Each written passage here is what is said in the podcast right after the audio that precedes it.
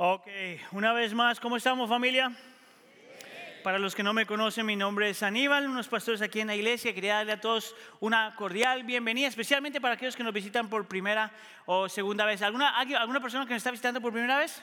Levante la mano. El Señor me los bendiga. Gracias por estar aquí. El Señor los bendiga por allá. Gracias por estar. El Señor los bendiga. Gracias por estar aquí. Sean todos bienvenidos también, todos a la iglesia del pueblo. Nosotros somos una iglesia latina que ha estado en este lugar por 30 años y dentro de la iglesia latina tenemos como 15 diferentes nacionalidades uh, de Latinoamérica.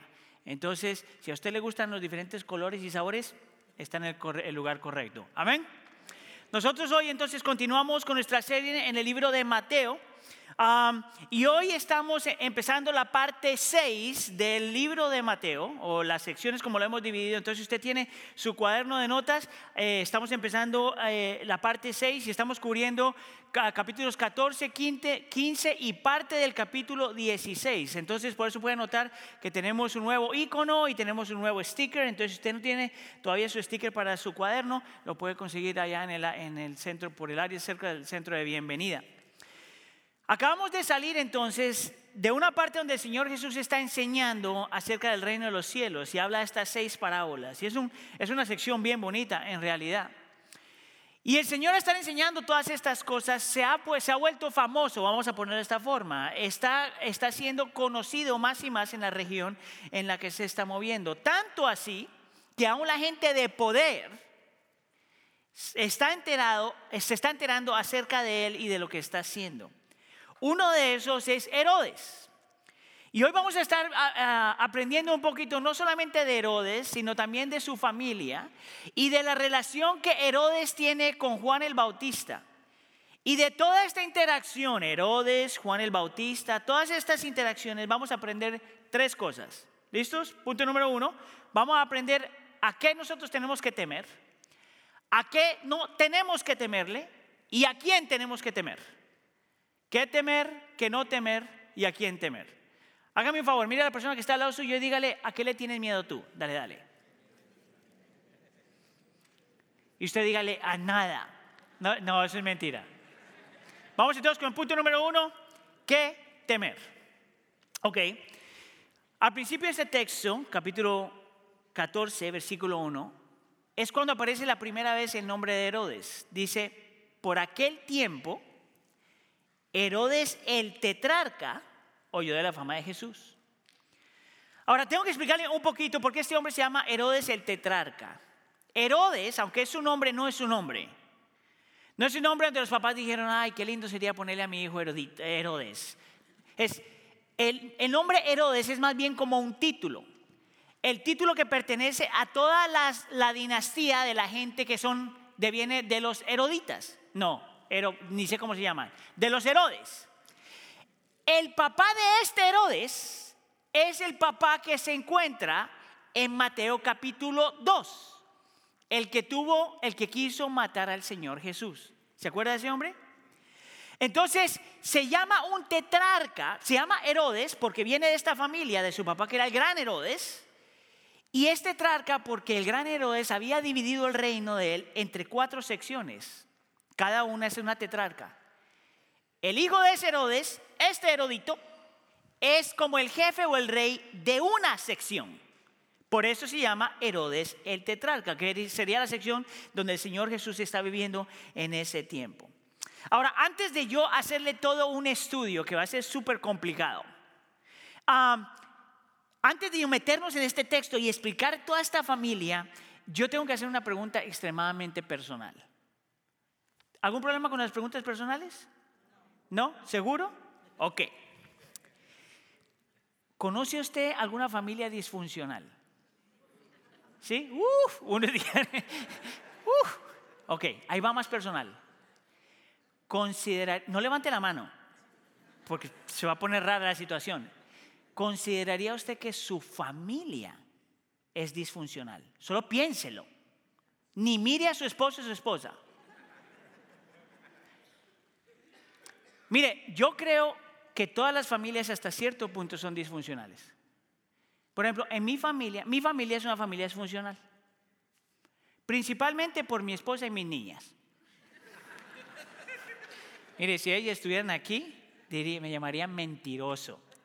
Es más, yo me atrevería a decir que todas las familias hasta cierto punto son disfuncionales. Y si tú no sabes, si no puedes reconocer que hay una persona disfuncional en tu familia, es porque eres tú. Todos hasta cierto punto tenemos una familia disfuncional por diferentes cosas. Pero lo que quiero, la pregunta por la que la razón por la que te hago esa pregunta es porque antes de meternos al texto, yo quiero animarte a que tú puedas ver realmente lo que es una familia disfuncional porque te garantizo que después de que veas esta familia disfuncional, te vas a sentir súper bien acerca de tu familia. ¿Estamos? Vamos entonces, te voy a contar un poquito del contexto, la historia de la familia de este Herodes. Empezando con el hombre que ya mencioné en Mateo capítulo 2, Herodes el Grande. Vamos a ponerlo de esa forma. ¿Te acuerdas tú qué fue lo que hizo ese hombre? Quería matar al Señor Jesús de tal forma que mandó a matar todos los niños del reino que estaban bajo la edad de dos años. ¿Sabes qué clase de hombre monstruo es este? ¿Qué hombre tan inseguro, ególatra, egocéntrico, narcisista, controlado por el amor al poder, que hacía lo imposible para no perder lo que tenía? Tanto así que la historia cuenta que no solamente mató a todos esos niños, pero que en su historia había matado miembros de la familia si él sospechaba que esos miembros le podían quitar el poder. Entre ellos, hijos. Es más, había un dicho en ese tiempo que decía, es más seguro ser un cerdo de Herodes que un hijo de Herodes. Dime tú si ese hombre si no es disfuncional. ¿Verdad? Ahora escuche acá. Ese hombre, el gran Herodes, se cree que tenía por lo menos 10 esposas. Y dentro de las 10 esposas tenía estos cuatro hijos que eran tetrarcas. ¿Ok? Quédese conmigo porque aquí es donde todo el mundo se perdió en el primero y en el segundo servicio, incluyendo el predicador. So, quédese conmigo. Cuatro hijos. Uno de esos es este Herodes que se llama Antipas. Ahora, yo no me voy a acordar ese nombre en el resto del sermón, entonces lo voy a llamar Herodes después, pero usted sabe de cuál estoy hablando. Tenía otro hermano que se llamaba Felipe, que es el que aparece en el versículo 3. Y hay otro hermano, que ni siquiera me acuerdo el nombre, que es de donde viene a Herodías, que es la mujer que aparece en el versículo 3. Es hija de este hombre. Escucha acá. Este es Herodes, el que estamos mirando. Tenía un hermano que se llamaba Felipe, ¿verdad? Y este tenía otro hermano y es de este hermano que hay una hija que se llama Herodías, que es la que aparece en el versículo 3. Todos estos eran medios hermanos.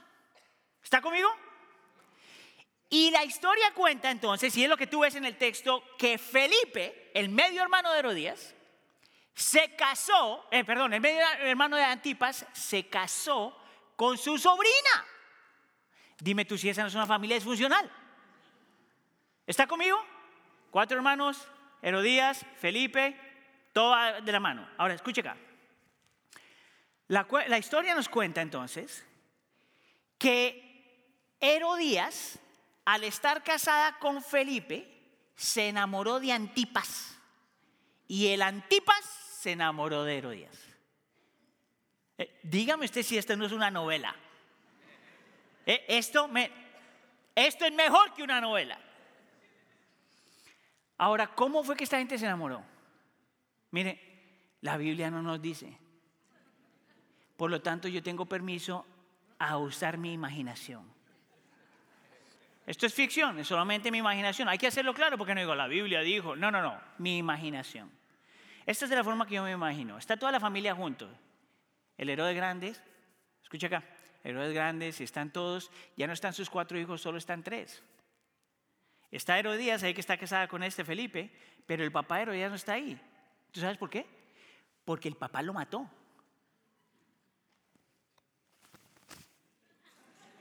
¿No te parece eso complicado?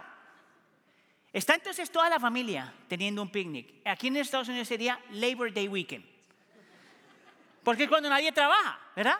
Esta gente está haciendo una fiesta en Labor Day Weekend, están celebrando que no están trabajando porque todos sus esclavos están trabajando. Escuche acá.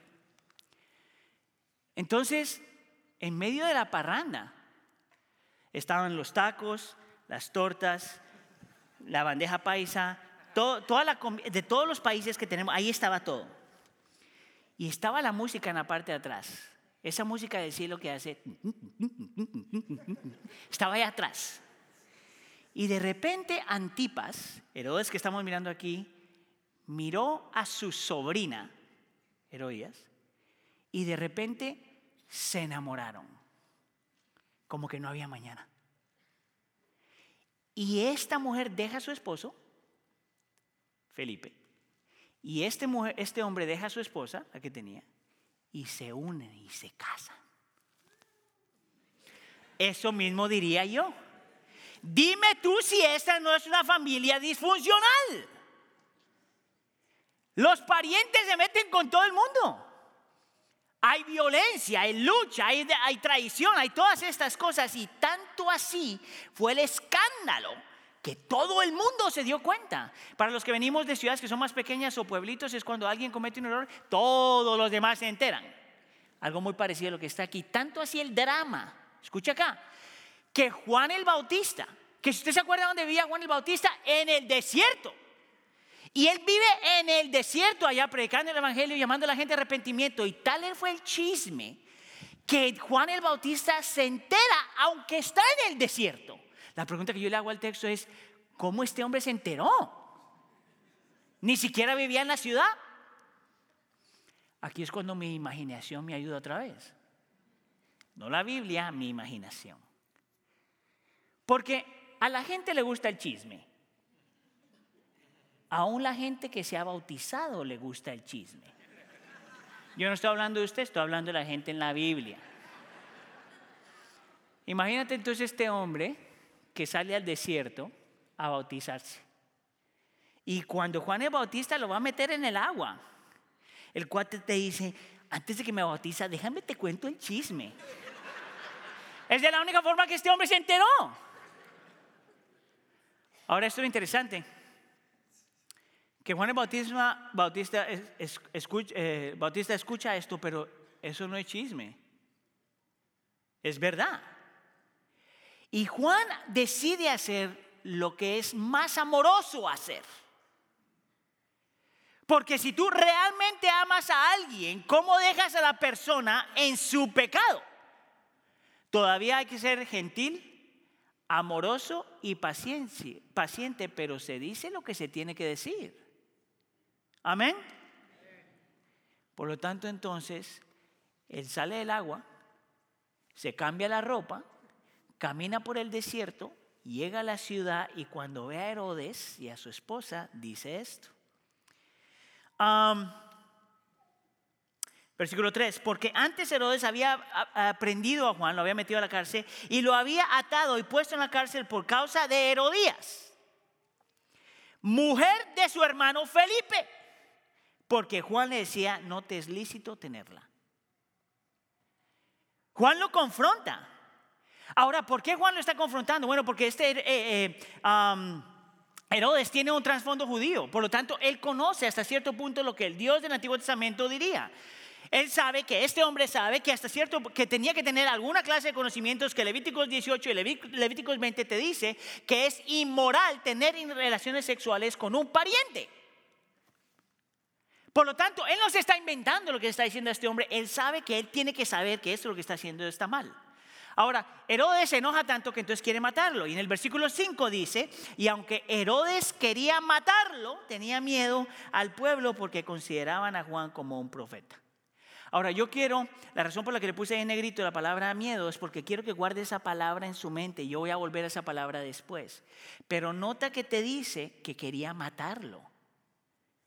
No solamente el cuate está haciendo lo que no tiene que hacer aquí, pero se enoja cuando Juan lo confronta y ahora lo quiere matar. Ahora, vamos a hacer una pausa ahí porque yo quiero que tú veas por qué Juan está haciendo lo que está haciendo. Mira, y nosotros podríamos decir que si Juan le está diciendo a Herodes esto que está diciendo, Herodes fácilmente podría decirle, mira, tranquilo conmigo, dame, dame misericordia, extiende gracia, porque pues mira de dónde yo vengo. Mira, perdóname, pero es que mi papá estaba torcida de la cabeza, yo solo estoy repitiendo lo que él le enseñó. Mira, este, mi papá mató a mi hermano. Mira, la razón por qué me enamoré de esa mujer es porque es así. Hay veces las emociones te ganan y el corazón habla más fuerte que la sangre. Lo interesante es que aunque hasta cierto punto eso es verdad, a nosotros sí nos afecta la vida de nuestros padres. A nosotros sí nos afecta nuestro, nuestro entorno. A nosotros sí nos afecta, hasta cierto tiempo uh, forja nuestro carácter, lo que hemos vivido y pasado. Eso es verdad. Todos nosotros somos el producto de nuestra familia y nuestra historia. Juan no utiliza eso como una excusa, pero lo confronta. Porque independientemente de quiénes fueron tus padres y lo que has vivido y tu trasfondo y tu familia, nadie tiene una excusa para la inmoralidad. Nadie puede decirle al Señor, yo, yo pues soy pecador porque así me tocó. Lo confronta. Dime tú si esta no es una familia disfuncional. ¿Qué si yo te digo que eso no para ahí? Si te sentías mal acerca de tu familia, pon atención a lo que va a venir aquí. Porque esta familia disfuncional, con un abuelo disfuncional, con unos tíos disfuncional, con un rey disfuncional y con una esposa disfuncional, la cosa se pone peor. Mira lo que pasa en el versículo 6 y 7. O por lo menos el versículo 6 dice, pero cuando llegó el cumpleaños de Herodes, la hija de Herodías danzó ante ellos y agradó a Herodes.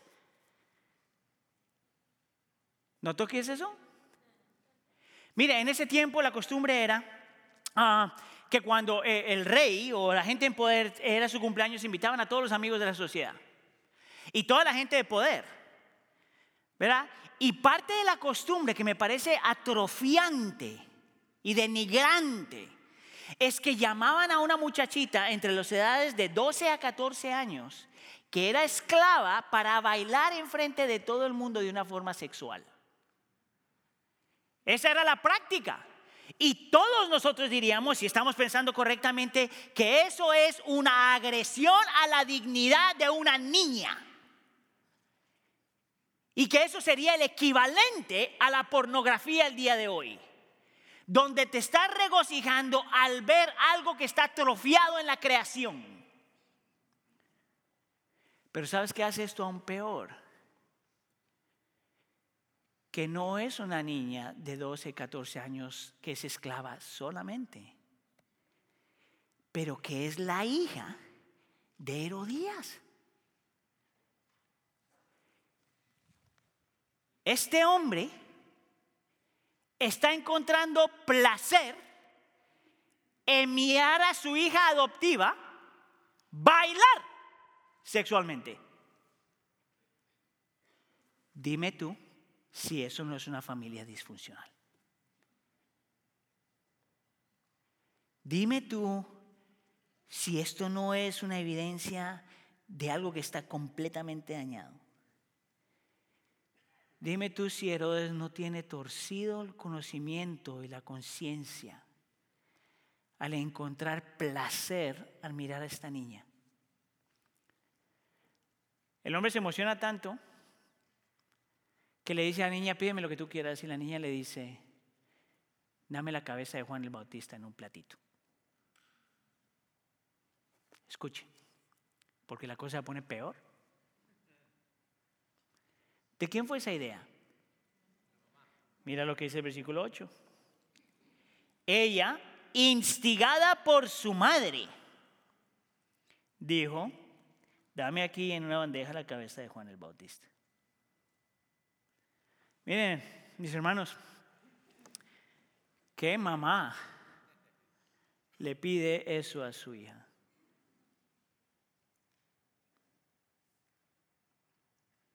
Puedes ver tú la magnitud de depravación en la que esta gente vive. Puedes ver tú por qué Juan el Bautista le está diciendo lo que está diciendo. No era cualquier cosa. Ahora, la historia es súper interesante porque todo esto está pasando y Herodes ahora sabe que tiene que matar a Juan el Bautista. Porque se lo prometió y porque sus amigotes están viendo. Pero mira lo que dice Herodes o siente Herodes en el versículo 9. Y aunque el rey se entristeció a causa de sus juramentos y de sus invitados, entre comillas, amigotes, ordenó que se la dieran. Y tú tienes que hacer la pregunta, ¿entristeció? ¿Por qué se va a entristecer cuando el profeta le está diciendo, arrepiéntete, lo que tú estás haciendo está mal? Antes de explicarte eso, hay un comentarista que se llama uh, Doug Adano, right? Um, un comentarista del libro de, de Mateo, y él hace una conexión entre lo que está viendo en esta familia y Proverbios capítulo 6, donde dice algo que el Señor realmente detesta. Solamente te lo voy a leer, escúchalo, fíjate bien. Dice, seis cosas hay el Señor que odia, y siete son abominación para Él.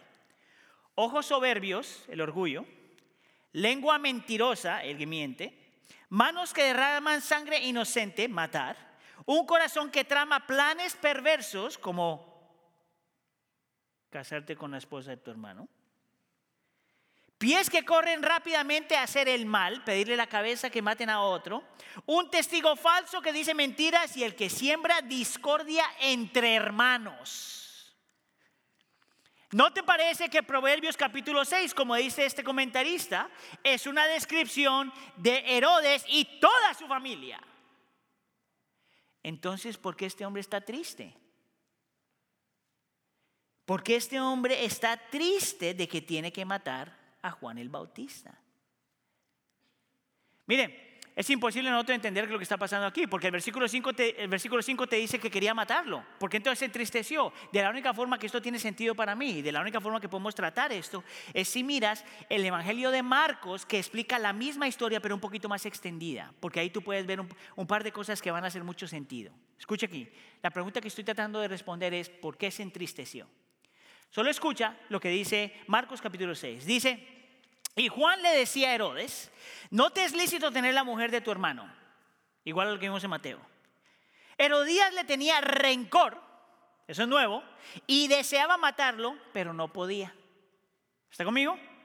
Usted tiene que hacer la pregunta, un momento, ¿cómo que no podía matarlo? No era la esposa de Herodes. Porque Herodes temía a Juan. Y la palabra temer en el texto es admirar y respetar. No tenerle miedo, miedo, pero admirar y respetar. Sabiendo que Juan era un hombre justo y santo. Ahora todavía más. Y lo mantenía protegido. El Juan está diciendo, lo que está haciendo está mal, lo que está haciendo está mal, lo que está haciendo está mal. La esposa lo quiere matar y este hombre dice, no, no, no lo mates, es un hombre justo, es un, hombre santo. Ah, y lo protegía lo máximo que podía, aunque la mujer lo quería matar. Cuando le oía se quejaba muy, cuando le oía, Herodes oía a Juan, se quedaba muy perplejo, pero le gustaba escucharlo. What? Escuche, aparentemente lo que pasa, el hombre lo mete en la cárcel, por lo que está diciendo, porque lo está confrontando. La esposa lo quiere matar, pero mira lo que hace el hombre de vez en cuando. Le da permiso a Juan a salir y seguir predicando su mensaje y de repente lo mete otra vez y lo vuelve a sacar. Y aparentemente lo que el texto nos muestra es que Herodes escuchaba a este hombre en todo momento y se quedaba perplejo. Ahorita te explico esa palabra. Y le gustaba lo que Juan decía. Es por eso que vemos un conflicto en por qué Herodes lo quiere matar, pero no lo quiere matar. Es más, la palabra perplejo en el original se podía traducir como algo parecido a esto. Alguien que quiere algo pero que no lo quiere. Algo que ha perdido la dirección porque no sabe para dónde ir. Y alguien que va de para frente y de para atrás, de para frente y de para atrás. ¿Tú sabes por qué este hombre está tan entristecido? Esta es la respuesta. Escuche acá. Porque por un lado, él sabía que no tenía ninguna excusa para lo que estaba haciendo. Pero por el otro lado, el deseo, la lascivia y el placer controlan su corazón. Él está entristecido porque por un lado él respeta a Juan como un hombre santo, como un hombre justo, porque sabe que lo que Juan está diciendo es verdad, pero por otro lado quiere seguir su corazón. Por un lado, Dios le está hablando a su conciencia y por otro lado, él calla su conciencia. Y es aquí donde viene la palabra temor. Porque si te das cuenta, Herodes era un hombre que estaba controlado por temor. Temía a la gente porque la gente consideraba a Juan un profeta. Hasta cierto punto temía a su esposa, por eso se quiere someter a ella. Y también teme, de alguna forma, a Juan. Lo respeta y lo admira. Hay solamente una cosa que él no teme. Su pecado. Lo único que él no temía era su pecado. Y lo que tú y yo tenemos que temer es nuestro pecado. ¿Tú sabes por qué? Mira, te lo voy a desmenuzar porque es lo que vemos en este hombre. Porque si este hombre hubiera parado y reflexionado acerca de su pecado, se hubiera dado cuenta que los pecados de su papá realmente lo afectaron. Y que sus pecados también están afectando a otra gente. ¿Sabes por qué? Porque el pecado nunca está aislado de los demás. Tu pecado siempre tiene efecto horizontal. No solamente tiene efecto ah, vertical en nuestra relación con el Señor, pero el pecado siempre tiene efecto horizontal. Mira, si Herodes hubiera pasado un tiempo y, temía, y a temer su pecado, a lo mejor no hubiera sido tan egocéntrico. Porque tu pecado lo único que te dice es que tienes que pensar solamente en ti. Mira, si Herodes hubiera parado y considerado y meditado un poquito acerca de su pecado, hubiera tenido su pecado, se hubiera dado cuenta que el pecado siempre es gradual. Empieza chiquito, pero toma control de todas las cosas. Es como un fuego que empieza chiquito y toma control de toda tu vida. Mira, si Herodes hubiera temido su pecado, eh, eh, temido su pecado, hubiera parado a considerar que el pecado lo distorsiona todo. Las cosas bellas cambian su color, las cosas santas cambian su color. Distorsiona nuestra relación con Dios y no respeta a nadie. No respeta a Dios, no respeta a la familia, no respeta a la sociedad. No respeta ni siquiera a un hombre que es santo y justo. Si Herodes hubiera parado y considerado y temido su pecado, se hubiera dado cuenta que él no podía negar lo que su conciencia le decía. Si él se hubiera parado a considerar su pecado, se hubiera dado cuenta que él tenía o que matar su pecado o que su pecado le iba a matar a él y a todos los demás que él amaba. Pregunta. ¿Tú realmente entiendes qué tan peligroso es tu pecado?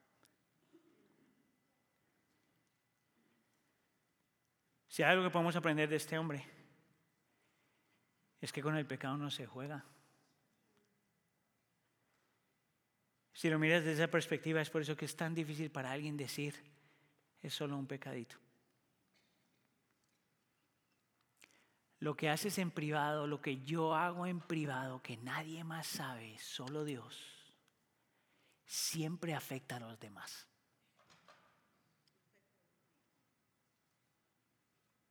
Pregunta.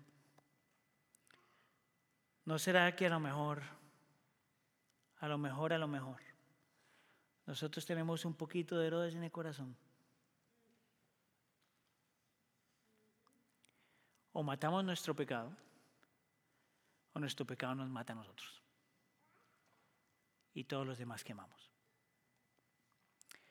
Esa palabra de matar es lo que me lleva a mi segundo punto. Que no temer.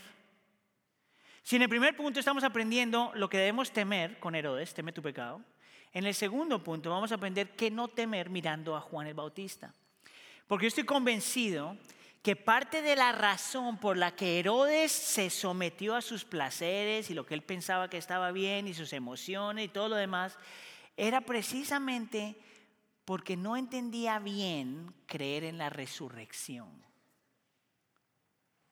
Ahorita te lo voy a mostrar en un segundo, pero es súper interesante porque Herodes cree en la resurrección, Juan el Bautista cree también en la resurrección, pero lo ven tan diferente que sus vidas son completamente diferentes. ¿Cómo yo sé que Herodes cree en la resurrección? Mira lo que dice en el versículo 2. Él escucha lo que está pasando con el Señor Jesús y lo que el Señor Jesús está haciendo y dijo, y dijo a sus sirvientes, este es Juan el Bautista, confundiendo a, Cristo con Juan el Bautista. Él, él ha resucitado de entre los muertos y por eso es que tiene poderes milagrosos que actúan en él. Nota que este hombre no está adivinando si cree en la resurrección, cree que hay una resurrección de los muertos. pero cree de una forma completamente diferente a la de Juan porque su vida lo muestra.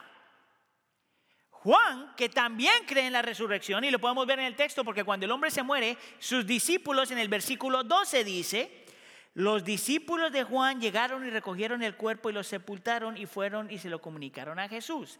Parte de la razón que en el contexto de la historia el cuerpo se entierra es porque ellos creían que ese mismo cuerpo iba a resucitar. ¿Cuál entonces es la diferencia entre Herodes y Juan el Bautista si ambos creen en la resurrección? Te lo voy a poner de esta forma.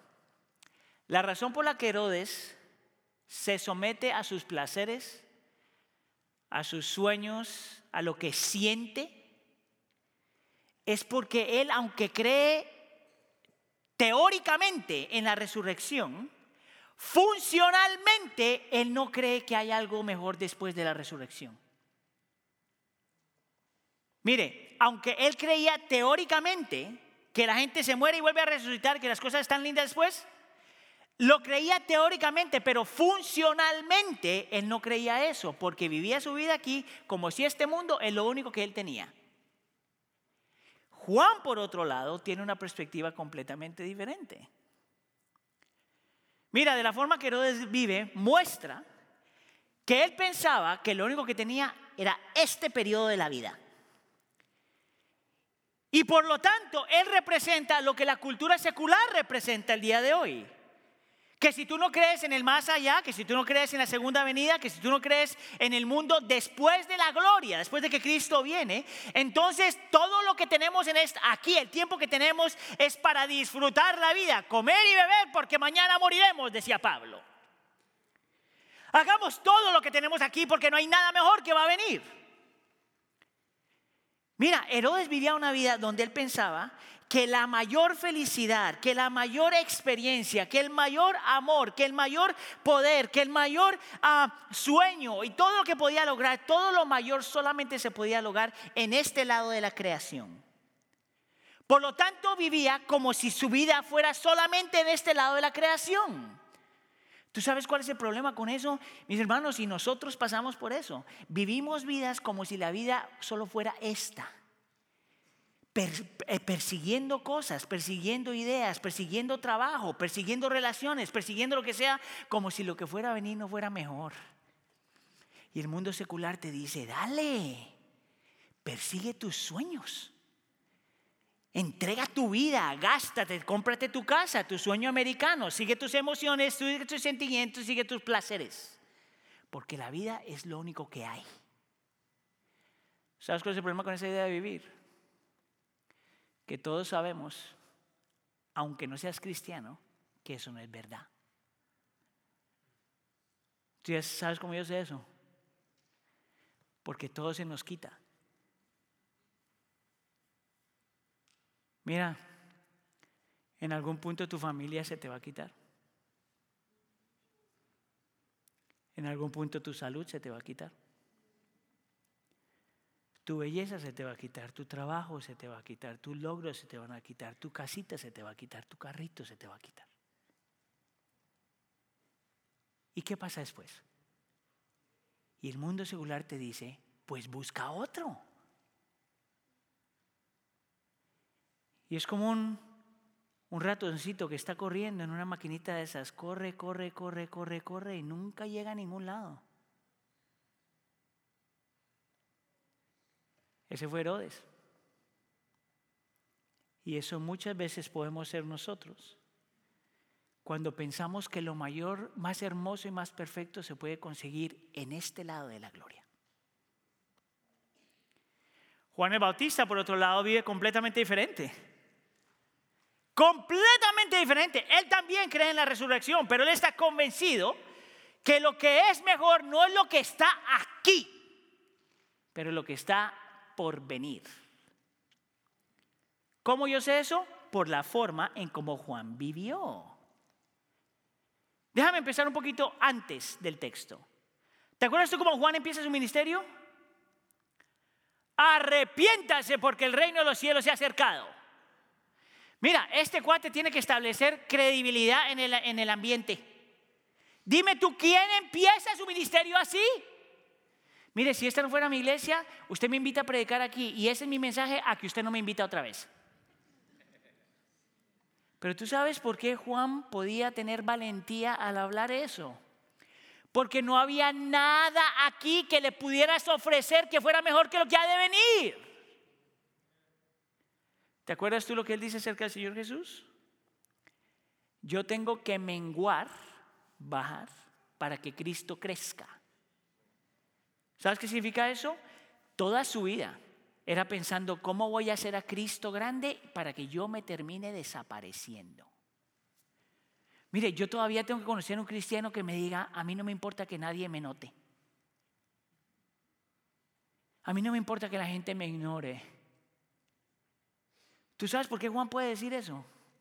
Porque no necesitaba la aprobación de nadie aquí. ¿Sabes por qué? Porque él estaba convencido que lo mejor no era lo que estaba en este lado de la gloria, sino lo que estaba después. Es más, aquí es donde volvemos al texto. Dime tú, ¿cómo es que Juan lo meten en la cárcel por lo que está diciendo, le dan un brequecito, lo saca para que pueda hacer otras cosas y cuando sale sigue haciendo lo mismo? Es como que casi que Herodes le dice, o te callas o ahora sí te voy a matar.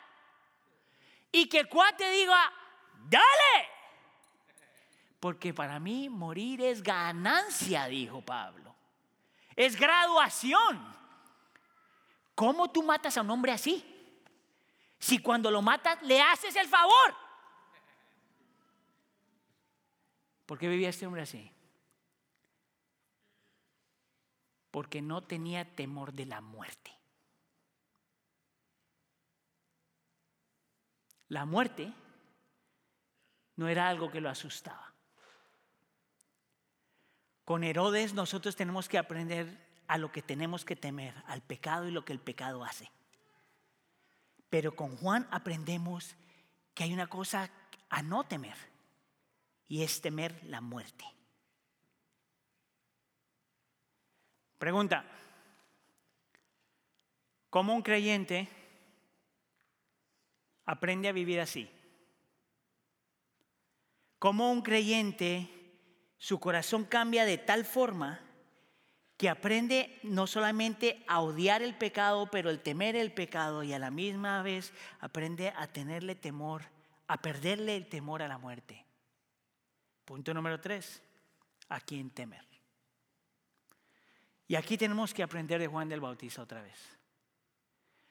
¿Tú sabes cuál fue una de las primeras frases que él dijo cuando vio al Señor Jesús? Antes que el Señor Jesús sea bautizado, esto es lo que él dice.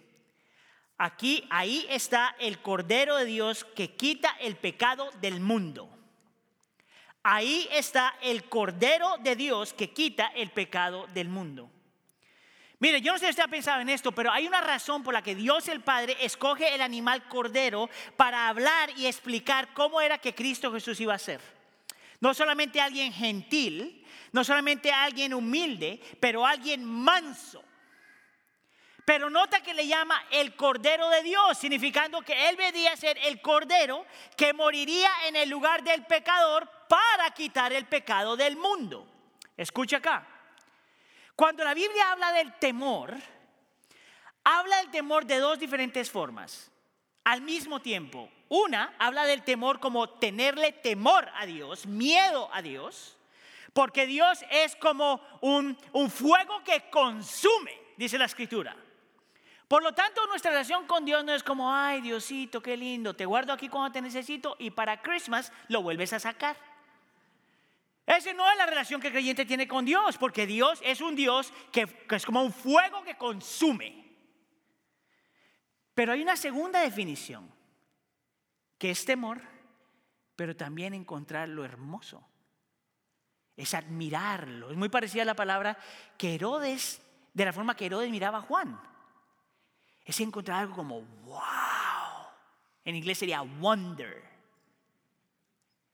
Que si yo te digo que la única forma que nosotros aprendemos a odiar nuestro pecado y a temerle al pecado y lo que el pecado hace, y aprendemos a vivir una vida tan libres que no, no necesitamos aquí lo que va a venir, es cuando tú aprendes a mirar al Cordero de Dios como algo a que temer y algo que admirar.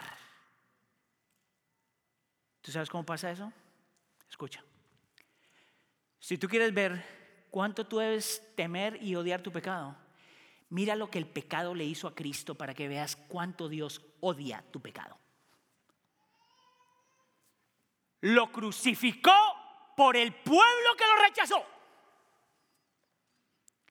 Dios toma el pecado en serio, el creyente toma el pecado en serio.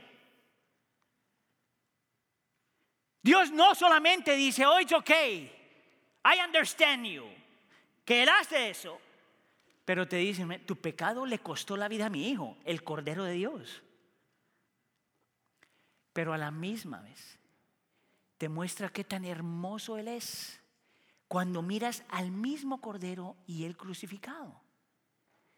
Mire, yo no sé si usted alguna vez ha visto cómo un Cordero muere. muere. Una vez más, porque hay una razón por qué Dios escoge este animal para mostrarlo la actitud de Cristo frente a la muerte. Mire, unas cosas que hacen los corderos increíblemente. Yo nunca he entendido cómo puede pasar eso, pero el cordero se deja matar. El cordero no pelea. Mira, tú le puedes estar rebanando el cuello. El cordero no se mueve y no llora. Se queda callado se deja matar. Escuche, mire, yo he visto un par de esos. Y lo que me parece más increíble es que cuando lo están matando, te mira. Te mira el que está matando, que lo está matando. Y te dice, ¿quién hace eso por ti? ¿Quién te ama de esa magnitud? el mismo Cristo Jesús y el crucificado, el temor de Dios y la belleza de Dios. Dime tú si no es verdad que nosotros también a cierto nivel somos una descripción de Proverbios capítulo 6. Que nosotros sí teníamos que morir de la forma que Herodes tenía que morir. No es verdad que tú y yo muchas veces somos soberbios y tenemos lengua mentirosa. Y algunos pueden haber derramado sangre y tenemos un corazón que tiene planes perversos y caminan hacia el mal y hacen, dicen mentiras y tienen discordia entre los hermanos. ¿No es ese, no eres ese tú? Ese soy yo. Y sin embargo tengo el Cordero de Dios que sabiendo que soy yo el que necesita morir, se deja matar y no dice nada hasta el final. Y dice tres cosas. ¿Por qué me has abandonado como si yo fuera Herodes? Perdónalo, Señor, porque no saben lo que hacen. Culminado es. Quitado todos los pecados del mundo.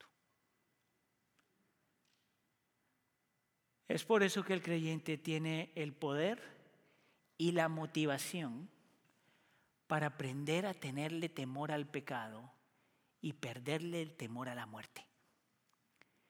Porque la razón por la que nosotros no tenemos temor a la muerte es porque Cristo murió y resucitó.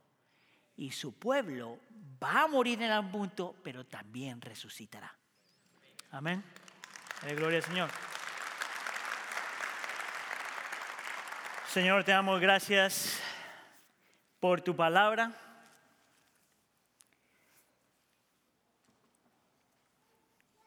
Gracias Señor porque tu palabra siempre es un reflejo de nuestro corazón.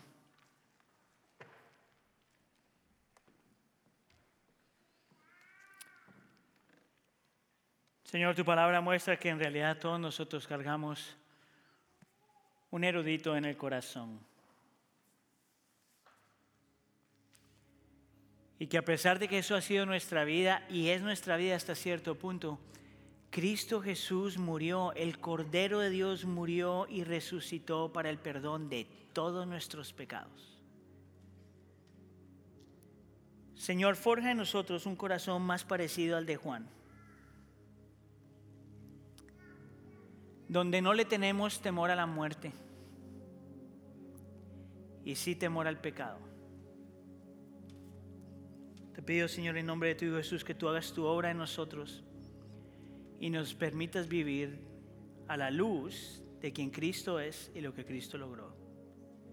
Nuestro poder y nuestra motivación. Te lo pido por favor en nombre de tu Hijo Jesús. Y todos decimos...